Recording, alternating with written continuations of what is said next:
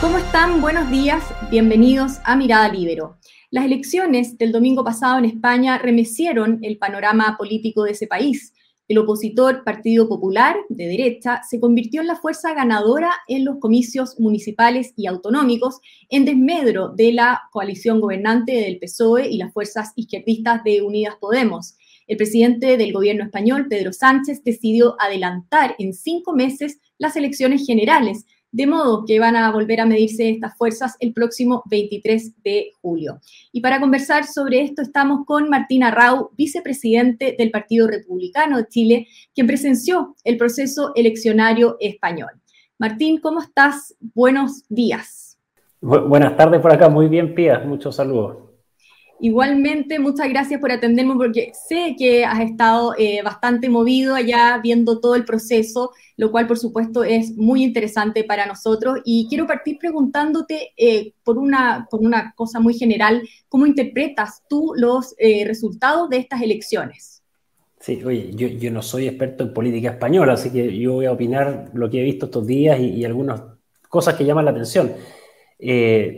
España es un país, bueno, casi el doble de Chile, un poco más grande en términos de población, pero tiene 8.000 municipios, para que entendamos el volumen de elecciones. Hay municipios con muy poquitos habitantes, entonces la cantidad de candidatos y, de votos, y, en fin, explica también la magnitud y el termómetro que es esa elección.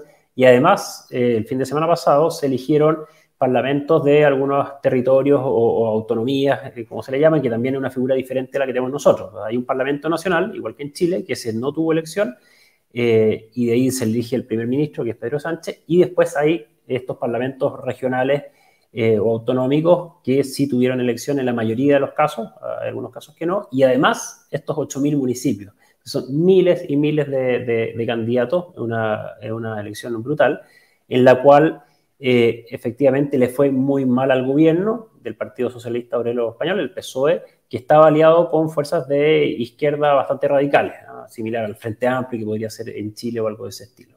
Le fue muy mal, una gran pérdida, y eso obliga al presidente del gobierno, Pedro Sánchez, eh, que es una facultad constitucional que tiene, de disolver las Cortes, como es el, el Parlamento Nacional, y llamar a elecciones anticipadas, que las llamó para julio, eh, falta muy poco para eso, porque le tocaba fin de año esa elección y la adelantó ahora para elegir nuevos parlamentarios nacionales en una reacción. Ahí hay muchas interpretaciones de por qué hizo eso, eh, para eh, tener una nueva elección de parlamentarios nacionales. Se mantiene toda la elección que hubo el fin de semana, esos candidatos tendrán que asumir y formar gobiernos locales y municipales.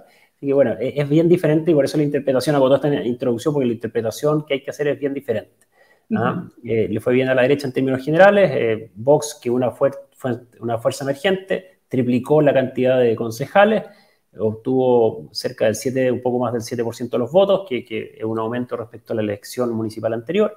Eh, y, el, y el PP también, como que un partido muy antiguo de centro derecha, consolida su posición y eso, bueno, eh, obliga precisamente al partido de gobierno eh, a reaccionar de alguna manera. Fue bien inesperado, y nos tocó ver en vivo cuando se transmitía desde la Moncloa, del Palacio de Gobierno, este mensaje de Pedro Sánchez disolviendo el Parlamento. Eh, bueno, y, fue una sorpresa para todos, así que todos los que acaban de terminar de hacer campaña por acá ya tenían sus vacaciones planificadas poco más y bueno, de nuevo a un proceso electoral en, poco tiempo más.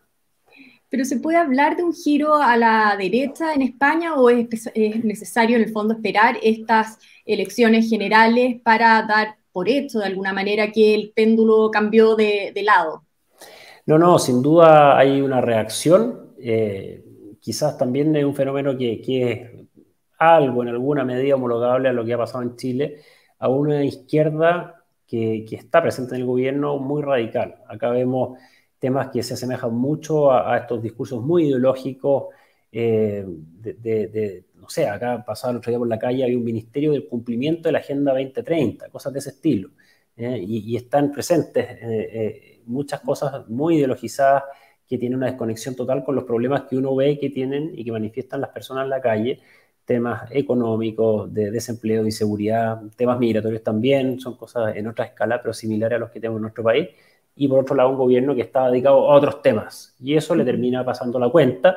Y hoy día también ahí vamos a ver cómo se desencaja o qué hace el Partido Socialista versus esta izquierda más radical con la que estuvo aliado en el gobierno. Eh, y una de las interpretaciones es que se llama a esta elección anticipada para que este Partido Socialista pueda recuperar esta hegemonía de la izquierda, alejándose un poco de esa izquierda extrema más radical. Ahora, dicen que la política española y la chilena son como un espejo, como que se reflejan. Eh, ¿Cuán de la mano crees tú que corren los procesos políticos entre ambos países y qué repercusiones puede tener este triunfo de la derecha en España para Chile? No, no, o sea, hay similitudes sin duda, hay fenómenos que, se pueden homologar y que pasan antes en Chile que acá, otros al revés, eh, pero hay que entender que las idiosincrasias, eh, la cultura política y sobre todo el sistema político con un régimen parlamentario como acá versus un régimen eh, más ejecutivo y presidencial en Chile, en fin, eh, hacen que sean muy diferentes. Pero, pero sin duda son momentos de inflexión. Eh, en ese sentido, hay similitud. los mensajes de esta izquierda más extrema son los mismos. Hay una organización mediante el Foro Sao Paulo, el Foro Puebla, como se llame, que hace que los mensajes y lo que proponen estas izquierdas más refundacionales sean similares y por eso hay ciertas reacciones que también son similares eh, salvando las diferencias que son, que son enormes. Recordemos que aquí estamos en el Reino de España, digamos, es una monarquía constitucional, entonces hay, muchas diferencias, pero las reacciones son diferentes y lo que se ve es que las personas hoy día están prefiriendo eh, propuestas políticas que se hagan cargo de cosas comunes, de, lo que les afecta en el día a día, de, temas que ellos entiendan y no de ideología. Y en ese sentido, ¿qué lecciones eh, sacan ustedes eh, de cara también a las, las, perdón, a las elecciones municipales y de gobernadores del próximo año? ¿Qué lecciones sacan ustedes como republicanos em, y cómo debiera ser el comportamiento de la derecha en Chile eh, pensando justamente en estas elecciones del próximo año? Ah, pues usted quiere que le dé la, receta y el aprendizaje, eso no, no, no, pero en buenas cuentas, efectivamente lo que vimos acá y que estuvimos observando era una elección municipal, que recordemos que el próximo año en Chile tenemos elección municipal, así que fue muy interesante ver efectivamente ciertos focos, énfasis y manera de, abordar eh, esa elección, que tiene muchas diferencias respecto a una elección, bueno, de, de, consejeros constitucionales, por supuesto, que algo bien anómalo, pero también de elecciones de parlamentario, de presidente. Eh, son elecciones con, un grado de cercanía mucho mayor, que para el Partido Republicano, como lo fue acá también eh, para Vox, representaba un desafío porque es una elección de una capilaridad y un despliegue territorial eh, enorme y en partidos nuevos cuesta asumir esos desafíos. Entonces, por supuesto que uno viene a mirar gustoso qué es lo que hacían tanto estos partidos más nuevos, también que observamos en terreno, dimos varias vueltas ahí, qué es lo que hacían otros partidos más consolidados, tomando ideas. Y, a nivel municipal, ahí sí que hay mucha similitud, eh, porque el, votante en términos municipales, y sobre todo acá que hay pueblos muy pequeños que tienen municipios, que eso es diferente a, lo que vemos en Chile, claro, hay un votante que es mucho más por términos de cercanía del candidato, alejándose un poco del mensaje político, eh, y claramente los mensajes son más locales de acuerdo a las necesidades eh, locales, pero tiene una implicancia política gigante. recordemos que una elección de este nivel termina votando un gobierno y el gobierno llama elecciones anticipadas. O sea, no, digo que no sea importante desde el punto de vista político, pero sí el foco eh, y la campaña claramente tiene que tener eh, mensajes y miradas muy diferentes a una campaña eh, parlamentaria o, presidencial.